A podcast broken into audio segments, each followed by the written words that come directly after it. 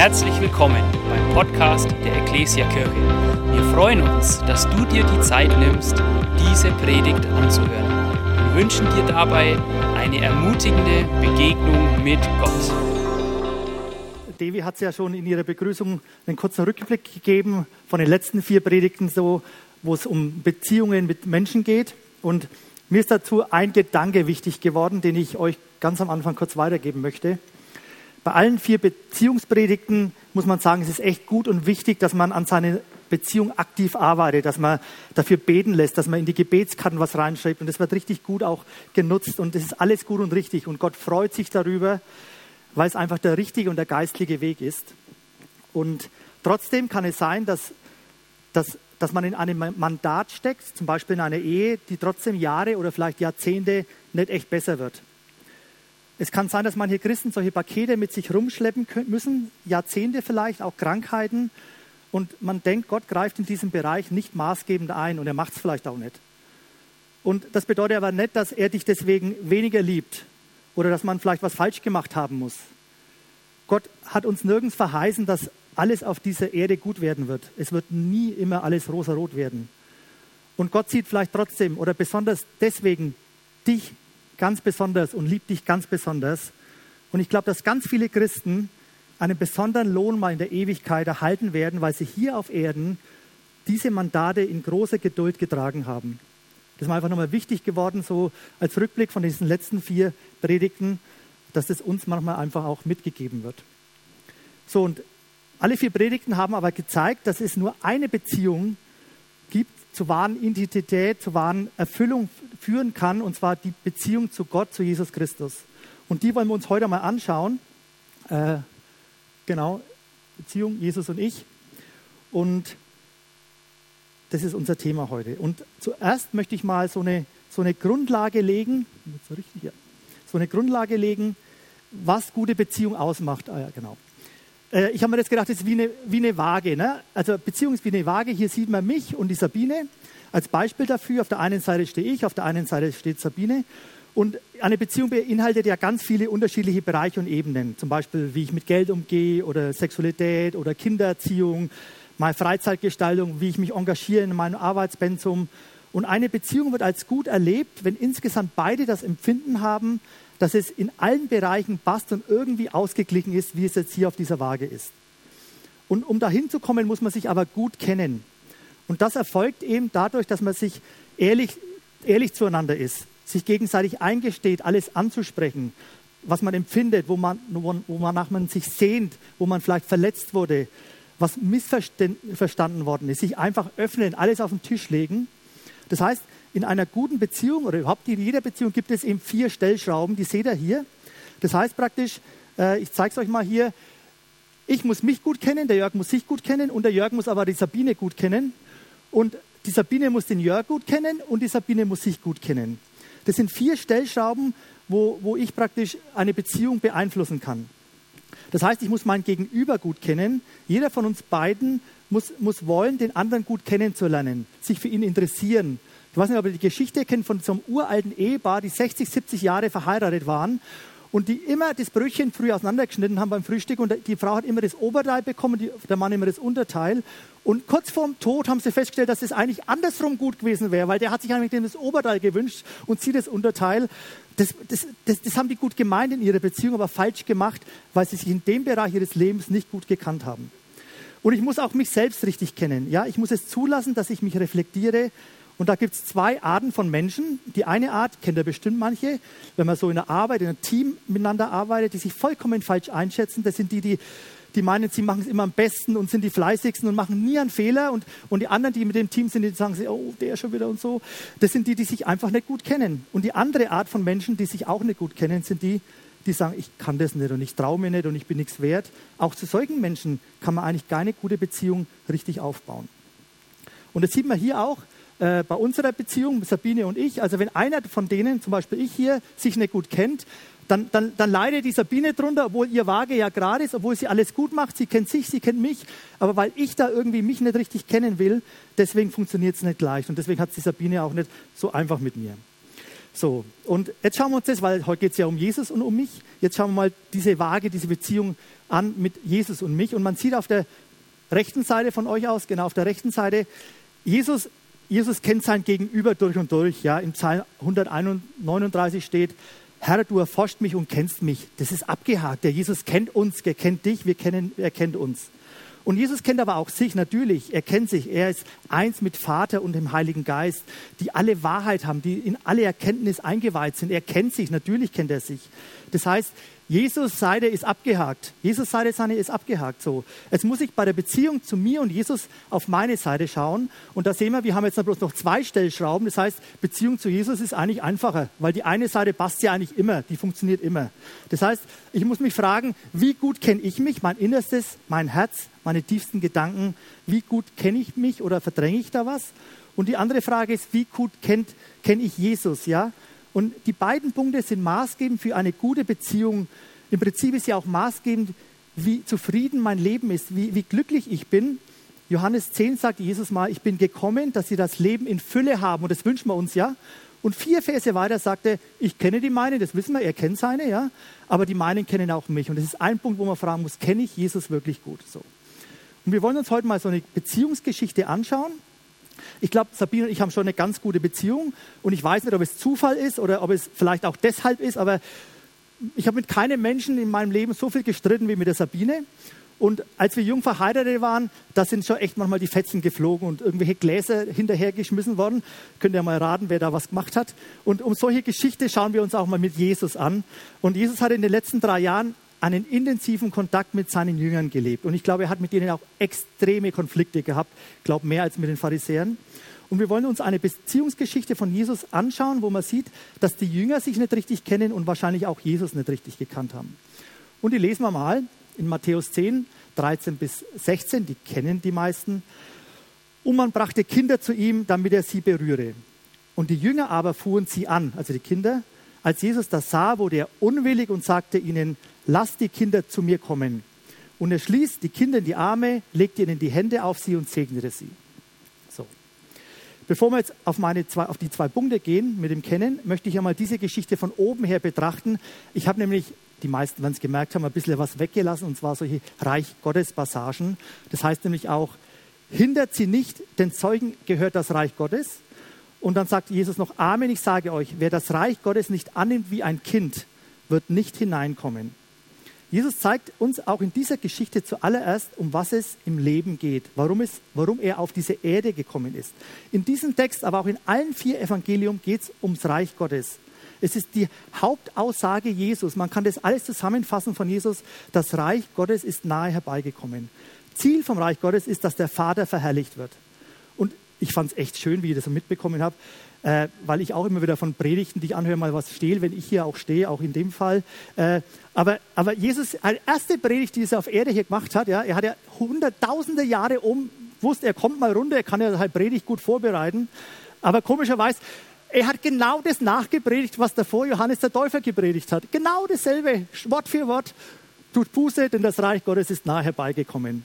Und da wird uns deutlich, dass es Jesus ganz konkret ums Reich Gottes geht. Und wer nicht vom Reich Gottes her denkt, bekommt es mit Jesus zu tun. Und da wird Jesus unwillig, weil Gott möchte, dass alle Menschen in das Reich Gottes kommen, dass wir eine Beziehung zu Jesus haben und das ist der Wille des Vaters. Und das war so mein Einstieg jetzt. Und jetzt kommen wir mal zu dem ersten Punkt, wie ich, wie ich eben mich sehen sollte. Beziehung zu Jesus, sich selbst erkennen. Jetzt schauen wir uns einmal die eine Stellschraube an, wie sich der Jörg gut kennen sollte. Ein anderer Grund nämlich, warum auch Jesus unwillig wurde, lag daran, dass er gemerkt hat, dass seine, kind, äh, dass seine Jünger ihn noch nicht richtig erkannt haben. Das ist ja unser Thema. Ich versuche es mal so zu erklären, so was so in der Vergangenheit und Zukunft von diesen Jüngern so mit Jesus ge geschehen war. Ein paar Zeilen vorher lesen wir nämlich darüber, dass sie sich gestritten haben, wer wohl der Größte im Himmelreich sein sollte. Und später, ein paar Kapitel später, diskutieren sie dann auch noch darüber, wer jetzt neben Jesus am Thron links und rechts sitzen darf. Und ein paar Verse vorher kommen sie und freuen sich und sagen, Jesus, wir haben, wir haben, wir haben Kranke geheilt und Dämonen ausgetrieben und herrlich, wer wir sind und super stark.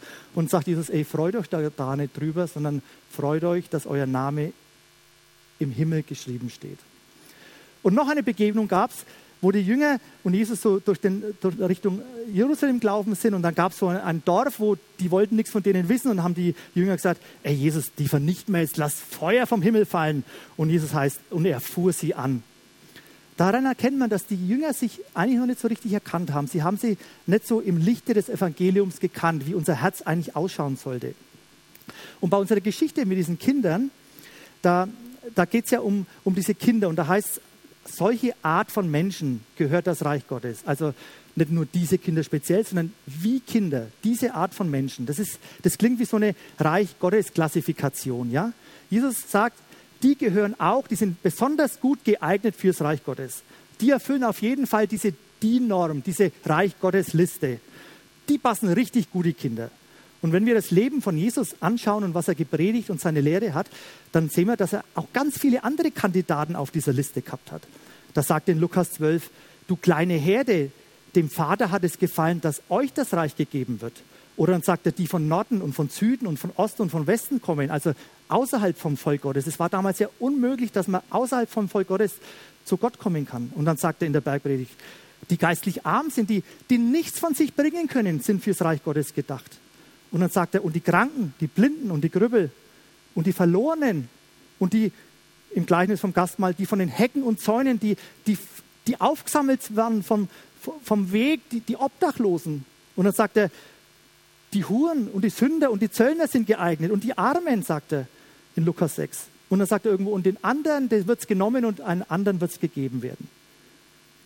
Zehn Kriterien für die Reich Gottes Liste genial, oder? Es ist echt genial. So, ich weiß nicht, ob ihr das, das Buch oder den, Film Schindlers Liste kennt, wo dieser Mann eine Liste gehabt hat und diese Juden bewarbt hat vom KZ und sie in die Freiheit geführt hat. Und Jesus hat hier eine Liste von Menschen, die er in die Freiheit führen möchte, die er ins Reich Gottes führen möchte. Ich finde es genial, ich finde es faszinierend, was Jesus dafür eine Liste hat. Er stellt alles auf den Kopf. Ne? Mit einem kleinen Problem.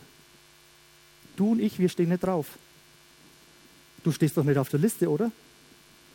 Gut, von, von Süden oder Osten oder Westen. Aber so richtig heidnisch sind wir doch nicht, oder?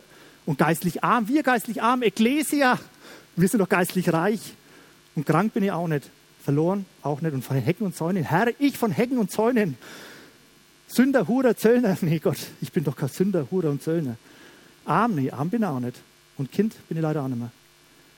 Und ich glaube, dass genau deswegen es Menschen gibt und vielleicht auch in diesem Raum, die hier sitzen und das Reich Gottes deswegen nicht, noch nicht angenommen haben. Weil genau deswegen, weil sie nach einer nachvollziehbaren Weise denken, ich bin doch nicht auf dieser Liste. Die sagen, wozu brauche ich Reich Gottes? Wozu brauche ich eine Beziehung zu Jesus? Ich bin kein Heide, ich bin nicht geistlich arm, ich bin kein Sünder und kein Zöllner, ich bin keine Hure, ich komme auch noch nicht in die arme Kategorie hier in Deutschland, krank und verloren bin ich auch nicht. Wozu brauche ich Reich Gottes? Und ich weiß nicht, ob es euch aufgefallen ist, manchen vielleicht. Der Benny hat mir nämlich letztes Mal bei der Predigt ein Ei ins Nest gelegt. Äh, da war ich letztes Mal da gesessen und hab, hab, irgendwie bin ich rot geworden, weil ich gedacht habe, der, der, sagt jetzt genau das Gegenteil von dem, was ich sagen werde. Der hat nämlich 1. Korinther 6, 9 bis 11 zitiert und da heißt, dass die Huren und die Sünder und die Götzendiener nicht ins Reich Gottes kommen werden. Das hat er letztes Mal gesagt. Und was stimmt denn jetzt? Stimmt das oder stimmt das? Oder stimmt beides? Und ich wollte es irgendwie, ich wollte es einfach irgendwie selber begreifen. Und ich habe mir dann überlegt, ich mache mal so, mal wegen darüber stellen, ich mache mir mal so, so ein Diagramm für mich, so ein Erkennungsdiagramm. Und da sieht man auf der Zeitachse, das, das, das ist mein Leben, das ist meine Zeitachse und ich fange von null an und sterbe irgendwann. Und das ist die, die, die linke Achse, ist das Erkennungsniveau, wie ich mich auf dieser Liste erkenne. Also so erkenne ich mich, genau. Und, äh, und wie es halt so ist, äh, wie bei den Jüngern auch, die haben sich am Anfang halt einfach nicht erkannt auf dieser Liste. Ne? Jeder Mensch, der nicht von Jesus oder vom Heiligen Geist das gezeigt bekommt, erkennt sich auf dieser Liste ganz unten auf Null. So. Und irgendwann öffnet mir Gott, bei mir war es mit 19 Jahren hier, die Augen und ich sehe, ey Jörg, du stehst ja auf dieser Liste. Du bist da oben auf dieser Liste in irgendeinem Erkennungsniveau und du bist, du bist Hure und Sünder und keine Ahnung was. Und ja, Gott hat mir die Augen geöffnet dass ich auf dieser Liste stehe und hat mir aber hat mir Befreiung gegeben und hat mir, hat mir, hat mir meine Schuld vergeben und ich konnte ein Kind von ihm werden. Ich, ich bin adoptiert worden Und auf der anderen Seite hat er mir so viel, so viel gezeigt, was ich bin und was, was er mir für mich getan hat. Und auf der anderen Seite sagt er, aber du stehst da halt auf der Liste. So, und genauso wie es damals Jesus zu diesen Zöllnern und Huren und, und, und Sündern gesagt hat, er hat er immer gesagt, du hast zwar jetzt erkannt, aber jetzt folge mir nach und sündige hinfort nicht mehr. Hat er auch zu mir gesagt, so Jörg, äh, drum jetzt auf dieser Seite auch wieder so ein Strahl, werde jetzt, wenn du losläufst mit Jesus, mit mir, werde mir ähnlicher, werde mehr wie Jesus. Schau mal, Jörg, dass du irgendwie mehr wie Jesus wirst. Und wir beginnen ja alle mehr wie Jesus ganz unten, wenn wir beginnen mit Gott, weil wir, wir sind ja noch nicht losgelaufen. Also wir können es ja nicht anders gemacht haben. Also das ist ganz normal, dass du am Anfang da unten bist und nicht so wie Jesus bist. Funktioniert einfach nicht. So, und jetzt komme ich zum Exkurs von Benny.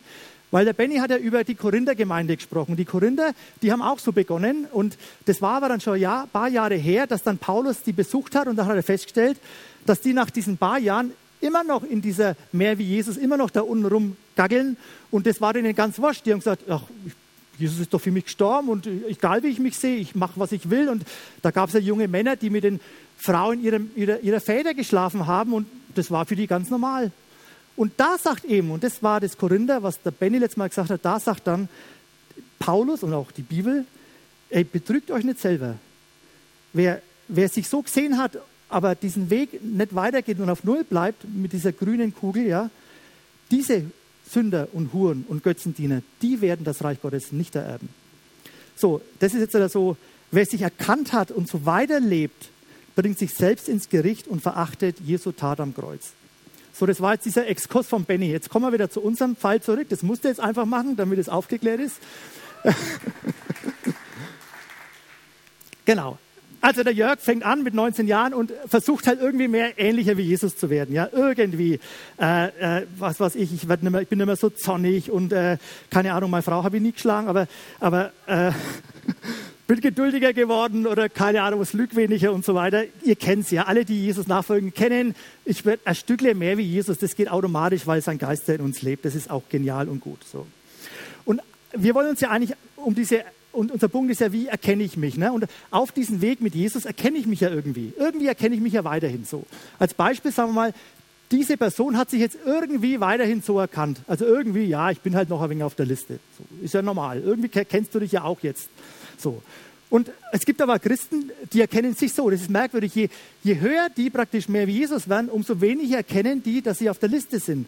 Irgendwie sind die dann am Schluss ganz da oben und meinen, wie doll die sind, aber unten erkennen die sich gar nicht mehr, dass die auf dieser Reichsgottesliste sind.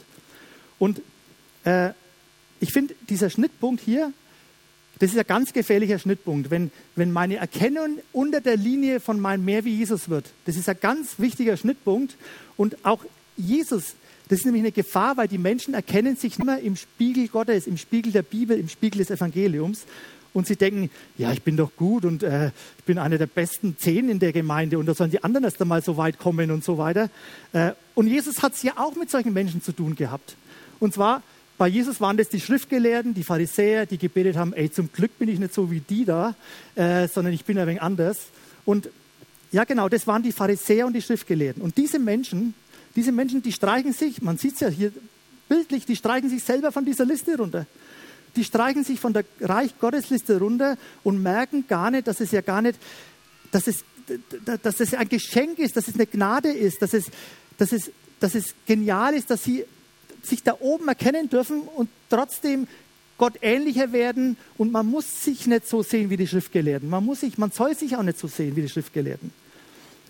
Und ich denke, das sind genau die Christen, auch damals die Schriftgelehrten und auch heutzutage die Schriftgelehrten, das sind Christen, die bei anderen Menschen abstoßend wirken als Christ.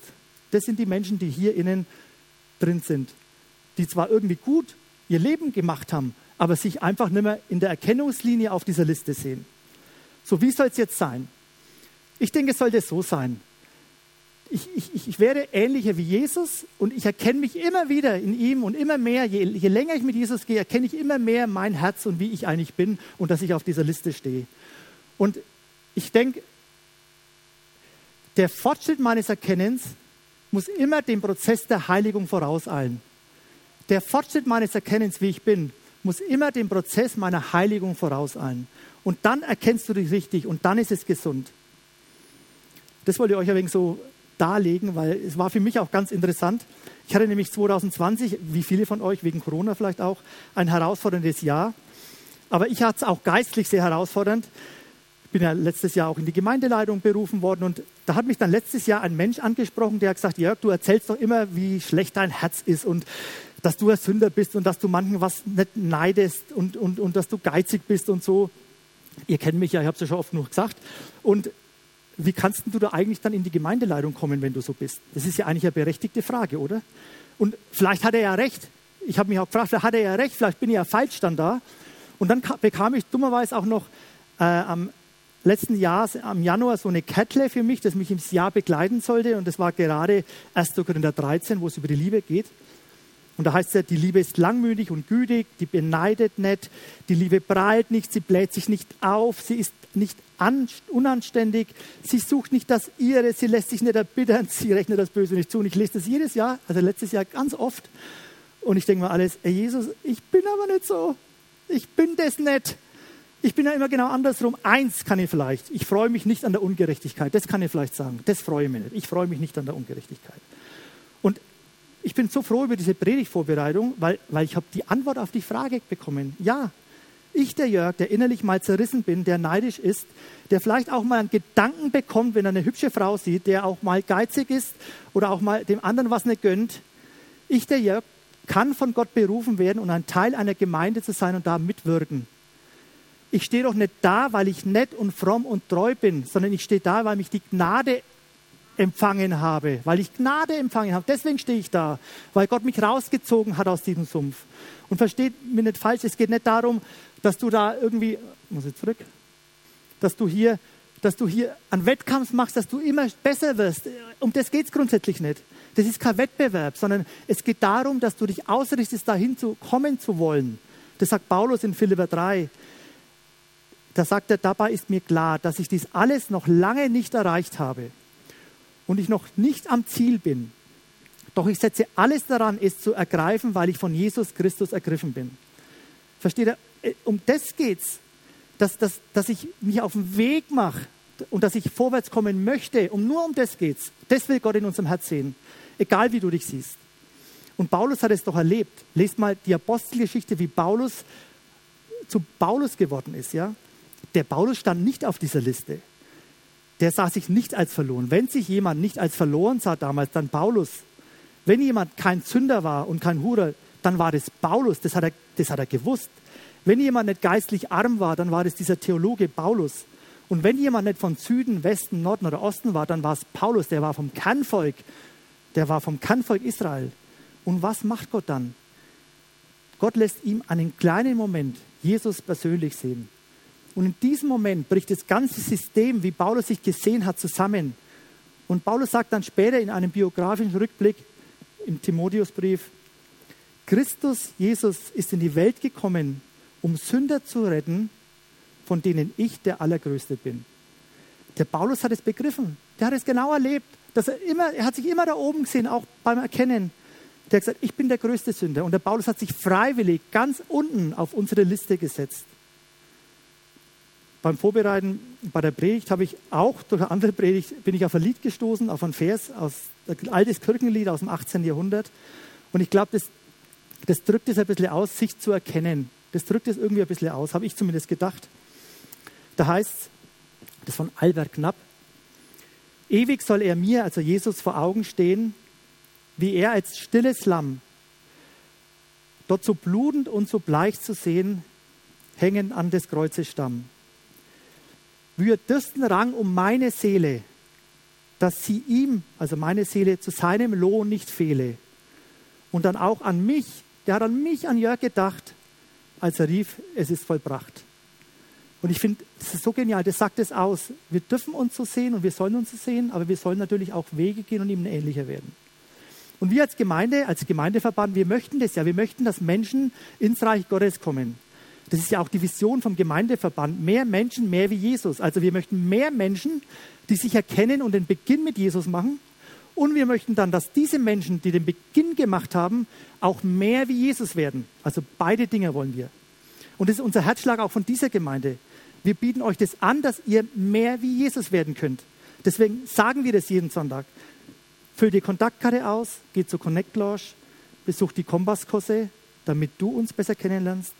Nimm an Gespräch Teil 4 teil, da reden wir drüber, wie du dich siehst.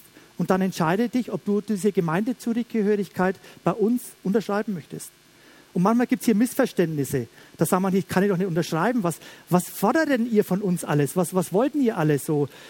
Ich investiere Zeit, täglich Bibel zu lesen und ich unterstütze die Gemeinde finanziell und ich achte meine Leide und lästere nicht über Gemeinde und ich will nach biblischen Maßstäben leben und ich, ich wickle ein dienendes Herz und all diese Sachen, das kann ich doch nicht unterschreiben, oder? Kannst du das alles unterschreiben? Es geht nicht darum, dass du es magst. Es geht darum, dass du sagst, ich mache mich auf den Weg dahin. Und es steht auch da. Ich will mich bemühen, folgende Dinge umzusetzen. Da geht es darum, dass wir uns auf den Weg machen, Jesus ähnlicher zu werden. Um nichts anderes geht es, auch bei uns in der Gemeinde. Und wenn Jesus niemanden, der ein williges und zerbrochenes Herz aus, ausschließt, dann werden wir in der Gemeinde auch niemanden ausschließen. Du kannst es unterschreiben, wenn du die Schritte gegangen bist und sagst, aber ich bin das alles noch nicht, dann dürfst du das unterschreiben. Du musst dich nur auf den Weg machen und du musst sagen, und Gemeinde Ecclesia Rot und helf mir bitte dabei, dass ich da hineinwachse. Das sind die zwei Voraussetzungen. So, das war jetzt der erste Punkt von ich kenne mich. So, und jetzt schauen wir den zweiten Punkt an, wie ich Jesus kennen muss. Also ich muss ja irgendwie Jesus kennen. Und äh, jede Person, auch Jesus, hat ja verschiedene Facetten, Bereiche und Merkmale. Und die einen kenne ich sehr gut und manche kenne ich gar nicht junge Ehepaare, wie zum Beispiel unser Tim und unser Sally, die haben ja letztes Jahr geheiratet und die haben gesagt, wir kennen uns ja, wir können ja heiraten. Gestern Abend habe ich die Sally gesprochen und hast schon einen neuen Teil von unserem Timmy kennengelernt und andersrum natürlich. Man, man kennt sich immer mehr und da denkt man sich, oh, den habe ich ja gar nicht gekannt, den Teil vielleicht und irgendwie auf jeden Fall, man kennt sich dann irgendwann immer tiefer. Und genauso ist es bei unserer Beziehung zu Jesus. Wir sind jetzt eben bei dem Punkt, hier Jörg, wie gut kennst du denn Jesus? Das müssen wir ja auch noch schauen, damit der gut wird, damit ich eine gute Beziehung insgesamt zu Jesus bekomme. Und ich habe mir drei Bereiche ausgesucht. Es gibt noch viel mehr Bereiche, wo man Jesus richtig gut kennen und wahrnehmen kann. Aber ich habe mir drei Bereiche ausgesucht, und zwar ist es die Vergangenheit, die Gegenwart und die Zukunft. Und ich behaupte, dass die Christen heutzutage Jesus vor allem in zwei Bereichen gut kennen. Die eine Gruppe von Christen leben mit Jesus in der Vergangenheit die sind vor allem geprägt durch die Geschichten in den Evangelien. Wie er gelebt hat, barmherzig, er war ein Heiler, er tat Wunder, richtig gut. Und die sagen, Mann, das waren Zeiten. Wenn ich dabei gewesen wäre, wenn ich da, ich, mein Leben würde anders ausschauen, wenn ich das erleben würde. Und ich wäre ein engagierter Christ und ich würde die nachfolgen. Und das ist so, Jesus hat sich geopfert als Lamm. Das ist ein diese Sicht in der Vergangenheit. Und die andere Gruppe lebt mit Jesus in der Zukunft. Da steht im Vordergrund die Aussagen teilweise der prophetischen Büchern oder der Offenbarung und also die Zukunft. Und wir werden ihn sehen. Am Thron Gottes mit Macht und Herrlichkeit. Und bin ich froh, wenn ich im Himmel bin, dass ich von dieser blöden Erde wegkomme. Und wir werden ihn sehen als Richter und als Befreier Israel. Und er wird mit Macht und Herrlichkeit als König kommen und wird den Satan gefangen führen und das tausendjährige Reich aufbauen. Herrliche Zukunft. Die leben halt in der Zukunft. Und Jesus ist hier der Löwe. Die Sichtweisen sind nicht schlecht, im Gegenteil, sind wichtig und richtig und gut. Ein Problem ist nur bloß, es fehlt halt eine, und zwar die Gegenwart. Und die wollen wir uns anschauen. Ich behaupte nämlich, dass viele Christen Jesus in der Gegenwart nicht richtig gut kennen und deswegen auch eine schlechte Beziehung zu ihm haben. Die Frage ist, ja, wo ist denn Jesus jetzt in der Gegenwart? Wo ist er denn sichtbar? Wo kann ich ihn eigentlich sehen und Beziehung leben? Wir haben ja drei Jungs, wisst ihr es langsam? Und die sind alle drei schon verheiratet. Und die meisten Jungs von denen und Frauen äh, fahren Autos, die bei uns versichert sind. Also, weil es halt dann billiger ist. Nicht, nicht oft, aber immer wieder. Und auch diese Woche kam ein schönes Schreiben von irgendeiner Behörde aus Ingolstadt, dass da irgendeiner von meinen Schwiegertöchtern ein bisschen zu schläg gefallen ist. War das schlimm? Wo erkennt man den, wer es war? Wo erkennt man es denn? Am Kopf, am Gesicht. So, jetzt müssen wir nur noch den Kopf von Jesus hier in der Gegenwart finden und dann wissen wir, wo man Beziehung bauen kann. Und das wissen wir, viele wissen es jetzt, wo wir raus wollen. Der Kopf von der Gemeinde ist Jesus. Jesus ist das Haupt der Gemeinde. Wenn ich Jesus hier in der Gegenwart besser kennenlernen möchte, dann muss ich seine Gemeinde besser kennenlernen wollen. Da sagen bestimmt jetzt welche, oh, lass mal meinen Frieden mit dieser Gemeinde hier auf Erden. Lass mich in Ruhe mit diesem blöden Haufen. Da habe ich mich schon so oft drüber geärgert, da bin ich schon so oft verletzt von. Ich bin voll enttäuscht von diesem Club. Ich will mit diesem Haufen nur das Nötigste zu tun haben. Ich ziehe mir halt ab und zu mal eine Predigt rein, aber sonst will ich nichts mit denen zu tun haben. Das Problem ist, dass wir Christen uns ein Bild von Gemeinde gemacht haben, je nachdem, wie wir aufgewachsen sind, ob ich in einem christlichen Elternhaus oder nicht aufgewachsen bin, ob das komische christliche Eltern waren oder nicht, aufgrund meiner Erfahrungen innerhalb von Gemeinde, Enttäuschungen von Gemeindeleitern und vom Benny oder so, Verletzungen in Kleingruppen und Hauskreisen. Wir haben alle irgendein Bild von Gemeinde und es muss nicht falsch sein, aber häufig ohne Reflexion durch die Bibel. Und es ist ja echt ganz komisch, finde ich das. Weil bei vielen anderen Sachen von meinem Glauben leben wir das ja ganz anders. Wenn ich da mich anschaue, ich, ich bin ein Kind Gottes, ich habe diese Kindschaft. Gott hat eine Wohnung für mich im Himmel gemacht. Ich bin das auserwählte Geschlecht, ich bin ein König und ein Priester. Ich bin reingewaschen. Ich bin eine neue Kreatur geworden. Ich bin unvergänglichen Samen. Sieht man das? Spürst du das? meine Haare werden immer grauer. Da sieht man doch keinen unvergänglichen Samen. Hast du deine Wohnung da oben schon gesehen? Glaubst du das, dass du, ja, siehst du das, dass du Kind bist, meine ich? Nein. Aber du glaubst, weil es in deinem Wort steht. Und warum machen wir das bei unserer Gemeinde nicht so? Warum schauen wir da nur das, was wir sehen? Weil der Teufel das nicht will. Ich glaube, der Teufel will zwei Sachen. Der will einmal nicht, dass wir uns erkennen auf dieser Liste und dann die Nachfolge mit Jesus beginnen. Aber wenn wir es begonnen haben, dann will der Teufel, und es versucht er mit aller Macht, dass, wir ein, dass er das Bild von Gemeinde, vom Leib Jesu auf dieser Erde zerstört. Und wir meinen, wir kennen Gemeinde Jesu gut von den Erfahrungen auf dieser Erde und glauben diesen Erfahrungen mehr als dem Wort Gottes. Und deswegen habe ich oder wir oft eine komische und falsche Beziehung zu Jesus. Was Gemeinde ist, das kann man nicht irgendwie so nebenbei lernen. Das erfährt man nicht, wenn du noch 30 Jahre hier in dieser Gemeinde vor Ort bist, weißt du nicht, was Gemeinde ist. Das bekommt man auch nicht in der Bekehrung in sein Stammbuch geschrieben. Was Gemeinde ist, das kann uns nur der sagen, der der Erfinder der Gemeinde war. Und das ist Gott und Jesus. Und das steht in der Bibel. Und da gilt auch für Gemeinde der Grundsatz vom Neuen Testament, den Paulus in 2. Korinther 5 Vers sagt. Paulus schreibt hier, wir wandeln, wir, denn wir wandeln im Glauben und nicht im Schauen. Und ein Prediger hat einmal gesagt, Gemeinde kann man nicht sehen, Gemeinde muss man glauben. Und das ist eben ganz, ganz wichtig. Das ist elementar, wie ich manche Sachen sehe. Das sieht man zum Beispiel bei Corona jetzt.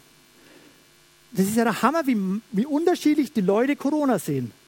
Der eine hat diese Sicht, der andere diese Sicht und es sind Welten auseinander. Und genauso ist es im geistigen Leben. Wie du Gemeinde Jesus siehst, deine Ortsgemeinde hier vor Ort bestimmt dich elementar. Und es gibt ja ganz viele Gemeinde, Ideen. Gemeinde ist nicht so wichtig, ich bin ja Christ, ich habe Jesus.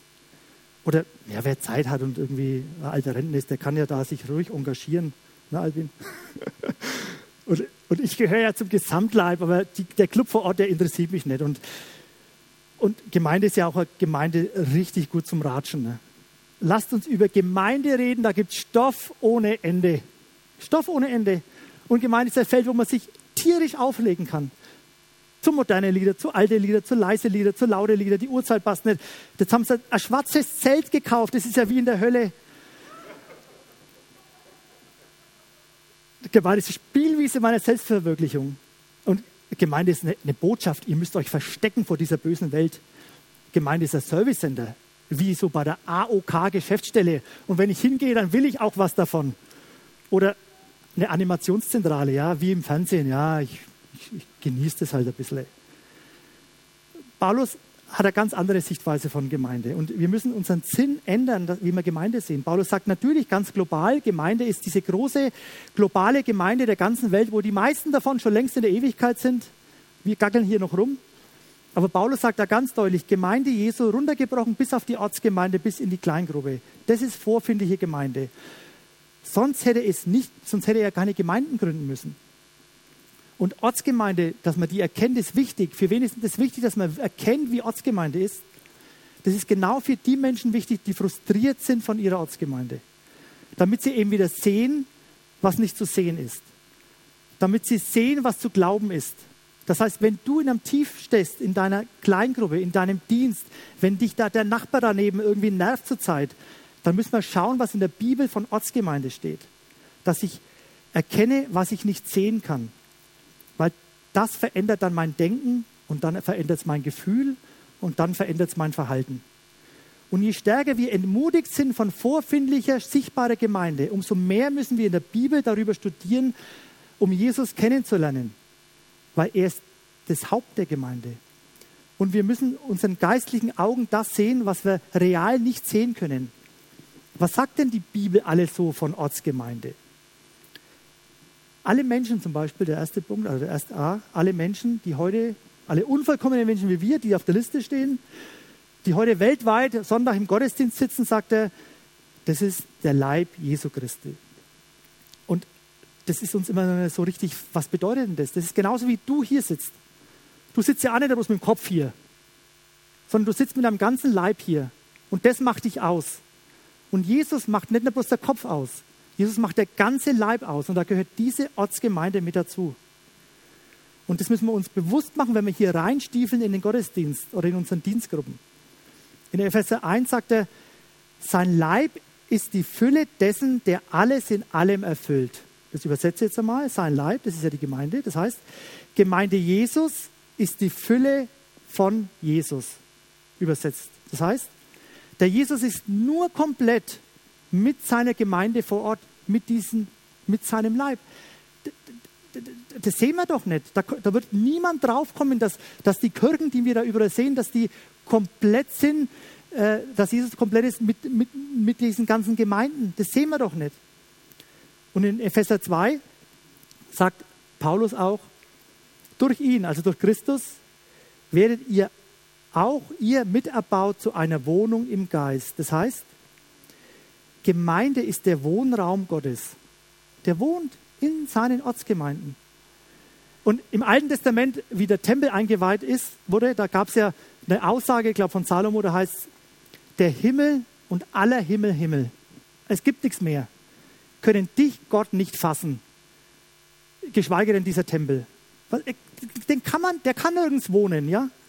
Und jetzt kommt Gott zu uns unvollkommenen Menschen, zu unserer chaotischen Ortsgemeinde und sagt, und ihr seid mein Wohnraum. Wenn du hier im Gottesdienst sitzt, wenn, wenn wir uns in Kleingruppe treffen, wenn wir im Bauteam da hinten rumwirkeln am Donnerstag, wenn du mit deinen acht Hanseler hier am Samstag Gemeinde putzt, dann sagt Gott, da ist mein Wohnraum. Da bin ich dabei, da wohne ich. Das muss man doch erkennen und sehen und in unseren Kopf reinbringen, was Gemeinde, Ortsgemeinde ist. Und das letzte Bild, Gemeinde ist das Bild dieser Braut. Ich habe ja schon erzählt, dass ich eben drei verheiratete, hübsche Jungs habe eigentlich, muss man schon sagen. Aber, aber bei den Hochzeiten, ich kann es euch sagen, äh, die Bräute waren Galaxien schöner als die Männer. Galaxien schöner. Und so sieht Gott seine Ortsgemeinde, so sieht Gott seine, seine, seine, uns, die Gemeinden hier auf Erden, so sieht er es. Siehst du auch deine Gemeinde so? Ich glaube, schon allein, wenn, wenn ich das so erzähle, dann hoffe ich zumindest, dann verändert es unser Denken und dann kommt ein anderes Gefühl für Gemeinde rein und dann ändere ich hoffentlich auch mein Verhalten gegenüber Gemeinde. Wenn du Jesus kennenlernen möchtest, dann solltest du deine Gemeinde anders wahrnehmen und dann wird sich dein Glaubensleben verändern. Für Paulus war das ein zentrales, kein Randthema, ein zentrales Thema war das für seine Berufung. Er sagt, ihr seid berufen in den Leib. Das war, das war ganz, ganz wichtig für ihn, ja. Der hat es zuallererst gesehen. Der hat, es, der hat es zuallererst gesehen. Ganz konkret, Paulus. Wir haben gehört, wie er zum Glauben gekommen ist, wie, wie ihm Gott begegnet ist. Und dann wurde dieser Paulus in einen Gemeindedienst hineingeführt wie kein anderer auf dieser Welt. Wie viele Gemeinden hat er gegründet und besucht und begleitet und, und betet und umsorgt und gelehrt und seelsorgerlich umgeben und unbeschreiblich. Normale Ortsgemeinde, reale Ortsgemeinde. Und was hat dieser Mann real in diesen Gemeinden erleben müssen? Er wurde drangsaliert, er wurde für lächerlich gemacht, er wurde für blöd verkauft, er musste sich mit merkwürdigen Menschen und Kleingeistern auseinandersetzen. Was hat er durchlitten in real vorfindlicher Gemeinde und was wurde er gedemütigt von Ortsgemeinde? Aber liest man irgendwo ein niederschmetterndes, abwertendes, negatives, lästerndes, böses Wort über Gemeinde bei ihm? Nein. War er naiv? Nein. Der hat da bloß das allererste gesehen, dass Gemeinde so kostbar ist und der Leib Jesu Christi. Und danach hat er die anderen Sachen gesehen, die er auch angesprochen hat. Versteht ihr? Und wir machen es ja genau andersrum. Wir kommen zuerst mit den sekundären Faktoren und schauen Gemeinde an, in den Vordergrund, wie es mir geht und wie ich empfinde und dass zu laut ist und dass der wenn komisch geschaut hat und dass ich einen blöden Leiter habe und so. Zuallererst muss mich bestimmen, Gemeinde ist der Leib Jesu, dass Jesus hier in der Gegenwart ist. Und dann kommen die anderen, natürlich, die kommen auch, dass was nicht gut läuft bei uns und dass es blöd ist und manches falsch läuft, kommt auch natürlich. Aber zuallererst muss ich Gemeinde als Jesus Christus sehen. Im Januar heuer war ich auch richtig frustriert über Gemeinde. Äh, ich habe mir gewünscht, dass da manche Menschen sich mehr in Verantwortung rufen lassen und haben über andere Sachen geärgert und haben mir vielleicht auch zu viel Druck gemacht. Und dann haben wir Cleanfix-Team-Gruppen, äh, Gruppen, die 18 mit den Objektleiterinnen besprochen im Januar, Januar, Februar sowas. Und dann, der Frank war auch dabei und dann haben die erzählt, dass das sind jetzt nicht viele, aber dass manche einfach nicht kommen wollen. Die, die sind in der Gemeinde, hören sie nicht und die kommen einfach nicht. Und da habe ich die Not gespürt von diesen Objektleitern, die da immer anrufen und nachfragen und sagen, jetzt, jetzt streichen wir es halt einfach. Und ich denke, nein, streichen wir es bitte nicht. Und dann habe ich mich noch über Benny einmal geärgert. Ich weiß nicht, ob ihr das kennt. Und dann sind halt einfach ein paar Dinge zusammengekommen. Ist ja gar nicht mehr da. Gut.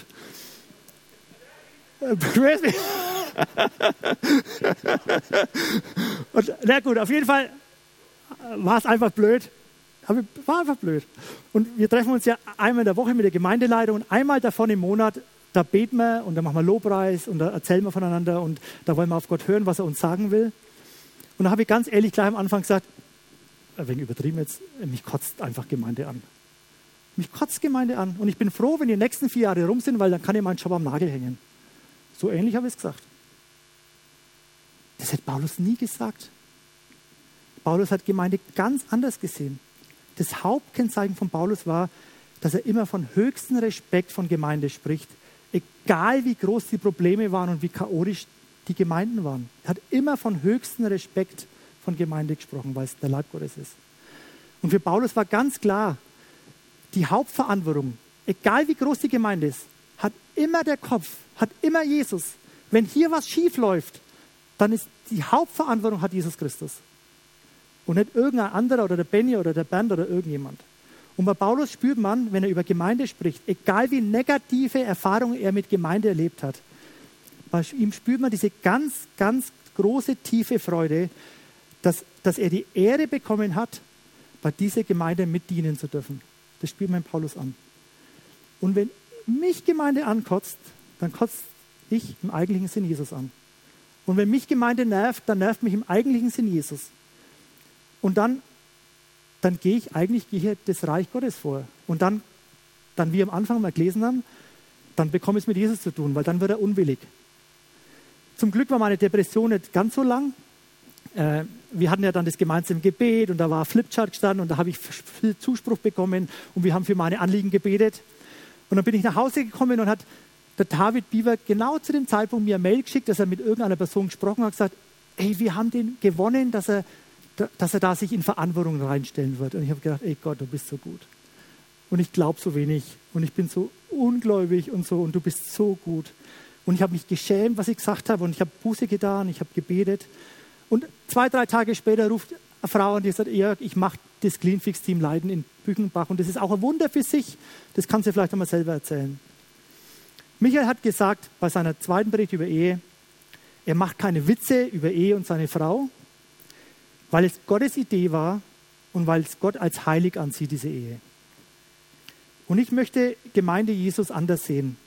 Meine Ortsgemeinde, egal in welcher Kirche du bist, sie ist die Erfindung Gottes und sie ist ihm ganz wichtig und heilig, weil es das Gesicht von Jesus Christus ist. Und ich möchte Gemeinde Jesu ehren und wertschätzen und mit höchster Achtung von ihr reden. Egal, wenn unser Vorstand irgendwas beschließt, was mir nicht passt, Egal, wenn der Benny, jetzt ist er tatsächlich weg, irgendwelche merkwürdigen Ideen hat. Egal, wenn meine Kleingruppe irgendwie blöd mich von der Seite angemacht hat und mich, mich ärger und beleidigt bin. Egal, wenn ich da im Cleanfix-Team auch einmal bloß zu viert rumgaggel.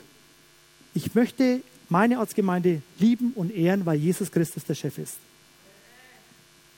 Bin am Schluss angekommen Wie gut kennst du Jesus in der Gegenwart? Wie stehst du zu deiner Ortsgemeinde? Und ich möchte auch allen denjenigen sagen, die, die vielleicht zwei oder drei Ortsgemeinden haben. Egal, wie du dich entscheidest, entscheide dich bitte für eine gescheit. Das ist wie in einer Ehe. Du musst dich für eine Frau entscheiden. Nur dann kannst du auch richtig wachsen. Entscheide dich für eine Gemeinde. Muss nicht unsere sein, aber entscheide dich. Und vielleicht noch ein Tipp. Ja, da kommt jetzt wieder ich raus, mein Herz. Ne? Man soll ja eigentlich nicht egoistisch sein, aber jetzt kommt halt mein Egoismus raus. Im Alten Testament gab es ja noch keine Ortsgemeinde so richtig, aber es gab so eine Parallele, der Tempel und der Tempeldienst. Und da sagt Gott mal in Malachi 3, Vers 10, ey, ihr dürft ja mal so richtig egoistisch sein. Prüft mich, sagt er, ob ich euch dann nicht das Leben gebe und die Fülle und den Segen gebe, wenn ihr euch so um meinen Tempel und so kümmert. Und ich, ich mache einfach mal einen Vorschlag, äh, sei egoistisch, ja, äh, damit du die Fülle Gottes auch bekommst, mach mal einen Deal mit Gott. Sag 2021, ich möchte Ortsgemeinde anders sehen. Ich möchte dankbar für Ortsgemeinde sein. Ich möchte gerne die Angebote annehmen, den Kompass, die Kleingruppen und ich möchte hier mit Freude dienen. Ich bin überzeugt, dein Leben wird in einem Jahr anders aussehen. Und Jesus greift ja diesen Tauschgedanken auch noch auf. Das ist ja nichts Alttestamentliches. Der sagt, trachte zuerst nach dem Reich Gottes. Und wenn du meine Ortsgemeinde förderst und die unterstützt und Teil von ihr bist und dich darum kümmerst, dann werde ich mich um deine Dinge kümmern. Das hat Jesus versprochen und das glaube ich. Für die Erkennungslinie, wie ich mich erkenne, brauche ich ein offenes Herz. Und für die Linie, dass ich Jesus ähnlicher werde, da brauche ich Ortsgemeinde.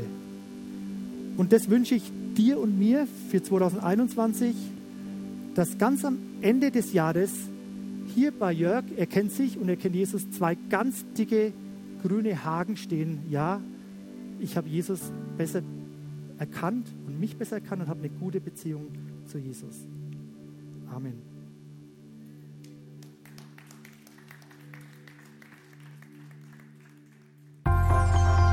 Wir hoffen, dass dir diese Predigt gefallen hat und dich in deinem Leben mit Gott stärkt. Außerdem wollen wir dich gerne besser kennenlernen. Dazu bist du herzlich eingeladen, unsere Sonntagsgottesdienste um 9.30 Uhr und 11 Uhr zu besuchen. Schau doch mal auf www.ecclesia-rot.de vorbei oder auf den sozialen Medien unter Ecclesia Rot. Wir freuen uns auf dich.